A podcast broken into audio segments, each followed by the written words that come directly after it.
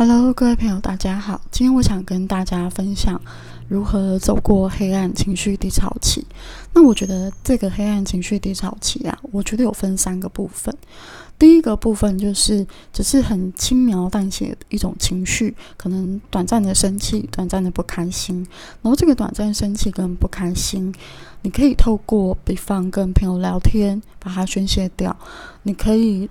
呃，大吃一顿，然后把这个情绪宣泄掉，然后你可以假装这件事情，呃，就过去了，好，没事了，这个情绪可能就趋于一种平缓。比方说，可能只是跟你的上司，呃，闹得不爽，然后当晚你很生气，可是可能跟朋友喝个酒啊，吃个东西，逛个街，这件事情就结束了。但其实这样的情绪，它并没有真的。完全消失，所以这个第一第一级的情绪，第一个等级的情绪呢，它其实是累积在我们的身体能量场里。然后再来，我要讲是第二个级别的，第二个级别就是再更严重一点。比方说，当我们经历了嗯，可能失业，然后焦虑或分手，或者是跟很好的朋友吵架，就是比较大的事件。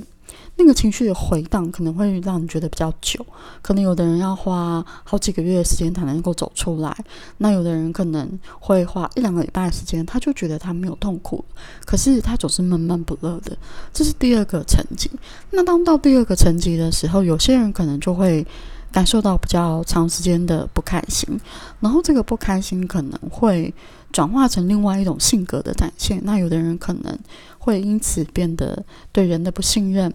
或者是因此会对一些事情就会有了一些防备等等的，所以大家可以去观察一下你自己的走入到第二个比较深层级别的时候的黑暗情绪。那我要讲，我今天想要特别讲的是第三个级别，第三个黑暗情绪的级别就是它是一种，我觉得有点像是一种没有来由的，分成两个部分，一个部分是没有来由。因为我曾经在做个案的过程当中，我会听到一些个案告诉我，他可能迈入在今年的时候，其实没有什么原因，但他就是非常非常的不快乐，然后他找不到他不快乐的原因，但他就是闷闷不乐的不快乐。然后这是第一个状态，第二个状态是，呃，这个很深层的不快乐，它会因为一件事情而被触发起来，但其实实际上并不是。被触发的那件事情，实际上这个不快乐很深层的这个不快乐，它其实已经累积在你的身体里面非常久了。那这个第三个级别的不快乐，当然就是透过第一跟第二个级别慢慢累积起来的东西。所以第三个级别的不快乐跟黑暗情绪，它其实是一种很庞大、很庞大的负面能量。那你可以，如果可以想象，把它转化成一种视觉概念的话，你可以想象它是一团黑色的烟雾，黑色的能量，它笼把你整个笼罩住，然后这个能量会贯穿你的所有的神经系统，然后会让你感觉到所有事情都不对劲，不开心。那通常被这种第三个层级的黑暗级别的能量笼罩的时候，嗯，大多数都是这件事情。或者是这个情绪，它真的已经伴随你非常久，然后其实基本上你没有很认真的去处理过它，或是你可能根本压根都没有发现过这些情绪。那当你来到第三个黑暗情绪级别的时候啊，你会感觉到的其实是，嗯，我觉得可能会有点像忧郁症。虽然我没有得过忧郁症，但是我感觉可能会有这种状态，就是你会使不上力，你会没有办法真的很开心。那那个状态有点像是今天一整天，你会企图的让自己开心，可能看好笑电影开心。可是当好笑电影看完之后，那个闷闷的感觉，它总是环绕着你。然后有的人可能会生气，有的人可能会动不动就觉得很想哭。那我自己的个人经验是，我会躺在床上，我会不太想动，我会没办法做家事。我的那个动力点，我就是使不出来。然后。不管做任何事情的转移，我都会知道这个东西它卡在我的，嗯，算是心里面，就是卡在那里一种很不舒服的状态。我可以非常清楚，就是卡住了。那我记得印象最深刻的是有一次我在这样的情绪里面，然后这件事情呢，呃，我的触发点可能是源自于。我把它定义为工作上的事情，可是实际上呢，当我认真的去感受，因为这样的触发点，它不会一次，它会好几次，一波一波一波的来，可能它会像是第二个级别的黑暗能量的情绪，一波一波一波的，然后你可能要花个有时候短一天，你就可以透过自己的梳理，然后让自己走出来。那有时候可能要花两个礼拜、三个礼拜。那我个人后来就有发现。我的这个能量情绪，它一波一波来，来了好几次，然后我会透过自我的觉察，嗯，跟我内在搞我的对话，然后写日记的方式去梳理这些情绪。可是我一直没有，我觉得我一直没有真正的把它梳理干净，所以就迎来了第三次的这个能量级别，就是累积起来嘛。那第三次能量级别的那一天是，其实也就是一个很平常的一天。我就是在看着我的网页，划着手机，然后那一整天，我就是觉得我想要解决工作上的某件事情，然后我觉得很不开心。可是我每一次面对同样的问题，因为我会去梳理我的问题嘛，我发现都是差不多的回圈，好像我以为解决了，可是这个回圈它又重复的回来，所以我就赫然在那一天，我就发现问题不是。我要怎么去解决工作上这个让我烦心的问题？那个问题比较像是，它是一种很深沉的烦恼、情绪、焦虑，然后我没有办法形容的很清楚。那个如果有经历过这样情绪能量的人，应该就会知道，那个东西你没有办法说清楚，你就是觉得它卡在那里，非常的不舒服。然后当我意识到。我的这个情绪，它已经不是我可以透过梳理问题来找到解决方案了的时候，我突然就想说：天哪，我是不是忧郁症啊？我是不是生病了？因为我可以感觉到那个情绪，它非常浓烈、非常浓厚。就是我在前面用尽各种方法去解决我的这个情绪问题，它都。只是暂时，就像吃药吧。我可能现在头痛，OK，我吃药；我脚痛，我吃药；我哪里痛，我吃药。它解决了，可是我好像没有解决到最根本核心的那个问题，所以我就意识到这件事情的严重程度。那我记得，当我意识到这件事情的时候，我就向内询问我的高我，我说我该怎么做，我该怎么解决这个痛苦的情绪。然后我记得我的高我，我的内在给我一句话。的声音是：为什么要解决它？你不能就只是看着它就好吗？可是我的头脑就会很急的告诉我说：不不不，我就是想要快点解决它。那我我讲一下我的问题好了，可能会比较好让我描述下去。我的那个问题就是，我从可能在二零二零年开始，我的。写文章的次数减少，然后我的创意点子减少，就是我有一种觉得我被迫停摆，我没有任何的灵感。然后对于我的工作，我应该给出什么样的嗯传达啦、理念啊、想法啊、方向啊，我都呈现一种非常迷茫的状态。那这个状态，我问过我的内在指挥。我跟我自己对话很多次，我也写了很多的日记，花了很多的时间去梳理这个问题，但都只是一个短暂的解解决。然后那一刻，我内心真的感觉到这个情绪非常的庞大。那我的内在的那个高我就跟我说：“你为什么一定要解决？你不能就只是看着就好吗？”然后此刻我只感觉我内在有两个声音，一个声音是非常的焦虑，他一直。不断的来回踱步，如果把那个声音形容成一种拟人化的状态，就很像另外一个我自己一直来回踱步跟我说：“哦不，我现在就要解决，我现在就要知道我为什么写不出文章，嗯，我现在就要知道就是为什么我的工作好像停摆了，没有办法更好了，我不想要停摆啊。”然后我听到我内在那个声音，就是觉得。我停摆了，我就觉得自己很失败啊。然后我要持续的写文章，才能够持续的去增加我的粉丝的观看人数啊，才能够代表我是成功的。就这样的声音，它一直不断的回环绕着我。可是某一块、某一块的我，某一个部分的我，其实已经处理过这个声音很多次。我知道，就是。嗯，粉丝人数并不代表我的成功与否。然后，如果我不写文章，也不代表我就会可能工作停摆，或是我就失败，然后我会饿死，这些都不是真正的。因为我内在一直会有一个头脑的声音告诉我，如果我不动作、我不写，那我就会饿死，我就会没有钱。那当然，这个信念就源自于就是集体社会的信念，还有就是我家里面的人的信念。我爸爸妈妈是一个工作非常勤劳的人，我们家是开自助餐嘛，我们家几乎一到六都是开门的。在我有印象来，他们一直都是不断的工作，不断的工作。他们没有所谓的真正的放假跟休息时间。他们的放假就是在家里面看电视，然后要么就是去餐厅吃个饭，然后就回来继续看电视。就是在我印象中，他们并没有真正的休闲时间。然后我的印象里面，每一个姐姐，包含我的父母亲，他们都在讲赚钱很重要。没有钱，那你生病怎么办？没有钱。那小孩的的教育费用怎么办？没有钱，老了怎么办？没有钱，等等等等之类的很多。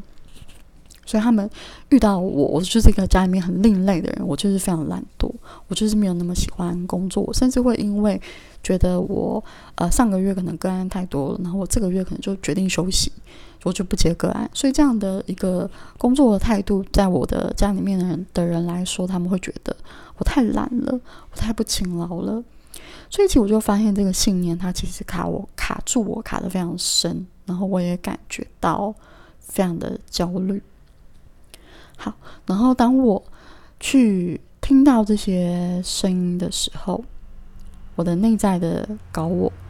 就告诉我说：“你有没有发现，你一直以来都极力的努力的去解决问题？”那我现在要讲，就是我接下来的说话速度会慢慢的放慢一些，因为在前面我在讲我的焦虑的时候，我可以感觉到那股能量的起伏比较大，所以我希望把这个平静的能量带入我的 pockets，我想要让每个人能够去感受我高我带给我的一个智慧的能量。那我的高我就跟我说，人每次遇到问题的时候。每次遇到内心很焦虑的状态的时候，我自己以及包含可能的人都会想要尽快的去解决掉我们的问题。然后我的高我跟我说：“你去回顾，在每一刻，当我的情绪上来的时候。”我有没有安静的选择跟自己的这个情绪待在一起，还是我是一直不断的想要解决，想要把这个问题给解决掉？然后我就发现，对每一次当我的那个负面的情绪上来的时候，我所采取的第一个动作就是打开我的日记本，想要自由对话，想要询问我的高我。我应该要如何解决这件事情？表面上好像我跟我的问题在一起，可是实际上我是用尽各种方法，想要把这个问题打包扭成一团，然后把它丢掉。那如果这个问题它是一个拟人化的另外一个我，我就是极力的不断的跟这个自己在打架，在斗争，我不允许这个自己跑出来。然后他跑出来的时候，我就会指责他：“你为什么要出来？我讨厌这样的焦虑，我讨厌这样的感觉，我想要快点把它抚平。”那当我出现这样的一个状态的时候，就会形成一种很强烈的对抗感。那个对抗感，其实我相信大家应该能够体会，就是你想要快点把这件事情处理好，但这件事情偏偏没有办法如你所愿的马上处理好。所以你就会觉得很烦很烦，那那样的烦躁并没有办法带给你平静。那你会发现，其实事情也没有真的透过那样的烦躁而解决。所以，搞我给我的方式就是叫我安静的坐着，去感受那股情绪。那当时我采取的方式是我坐在我的床上，然后我闭上眼睛。我让自己安静下来，然后接着我让那个很焦虑的声音开始浮出来。当那个焦虑的声音浮出来的时候，你可以采取两个方法：一个是真的打开嘴巴，把所有浮出来的那些想法讲出来。但是因为我当时在做这个释放疗愈的时候是半夜，然后我的男朋友在睡觉，那我自己本身也是不习惯，就是开口说出来，所以我的方式是，我就闭上眼睛，静静的让这个焦虑的言语、想法，在我的脑海中慢慢的自己浮现出来，然后在这个浮现出来的过程中，它会有很多的负面的声音，我一概。都不去想办法解决，那个感觉就很像是，如果不能理解的人，就想像你现在在跟你的朋友抱怨我的男朋友多不好啊，或是抱怨我的老板怎么样啊，你就想象我们自己内在有一个自己，然后再跟我们自己抱怨。那当你的朋友在跟你抱怨的时候，你不会一直去插嘴。你也不会一直去责备他，对吧？你一定是静静的把你朋友抱怨的事情讲完，你听完，你静静的让他讲。你可以用这个角度去感受，就是这个感觉。你静静的去听着你内在那个抱怨的自己、焦虑的自己、愤怒的自己。那在这个过程当中，如果你的那个焦虑的自己、愤怒的自己，他会有一些脏话。或者想要攻击那个他想要骂的人，那这个时候也不要去制止自己。就像是你的朋友可能想要骂脏话骂的前男友，或者想要骂脏话骂某一个人的时候，就算他的那个骂他的理由都是不合理的，但是你也不会马上的去制止他，因为你会让他宣泄完。他是你的朋友嘛？你站在他的立场，你你想要就是安慰他，所以你会让他宣泄完。那同样的，我们为什么不能这样对自己呢？所以，其实在这个疗愈的过程中，有一个很重要的一点是，当你在宣泄这个情绪的时候，请你一定要完完全全的把自己当成一个朋友。我让那个负面的自己，把所有难听的话、难听的言辞、痛苦的言辞都宣泄出来。那甚至有的时候，可能在这个过程中，你会发现你自己很想要去揍那个人。可能假如你在骂你的前男友、前女友这样子，你会发现你很想要去揍那个人。那请你也在这个画面里面去允许自己想象出来。你不要觉得你会伤害到那个被揍的那个人，因为这只是一个能量的疗愈。所以你就去想象出来，把所有的能量都把它发泄出来。那当发泄出来之后，其实就会得到一个平衡。那如果你不能理解为什么会得到平衡，同样的，你也可以回到朋友的立场。你想想看，如果今天你是去找朋友做诉苦的，当你把所有的鸟事情都跟你朋友讲完之后，你会不会得到了一种安慰，得到了一种宣泄？哦，觉得天哪，真的太好了，我松了一口气。有人跟我讲，我终于把这个气给宣泄出去了。那同样，就在这个疗愈的过程中。我们在跟自己的内在负面能量倾听的时候，这个负面能量他说完的那一刻，也得到了一种疗愈。所以，其实，在自我的疗愈过程的那一天，我就是让自己不断的宣泄，不断的把所有我对工作上焦虑的事情、对自己的失败，然后对自己的害怕。就是如果不写文章，我可能就没有钱，然后我可能就没办法吸引到别人来找我做个案，等等等等的所有，把它全部宣泄出来。然后那个过程我觉得很有趣，但是每个人体验到的过程可能跟我都不一样，所以大家可以依照自己的感觉。那在这边我分享我自己的感受，当我宣泄完之后，我得到了一股平静感。平静感就慢慢的把我包裹着，然后我就可以感觉到，就是我就慢慢的去稳定了下来。那这个情绪，它就慢慢的被消融，取得一种平衡感。那这个是我今天想要跟大家分享的一种，我如何走过黑暗的低潮。那这个疗愈的方法很重要的是，请允许自己完全的表达你的负面，不要企图的用正面的话语去掩盖负面的情绪。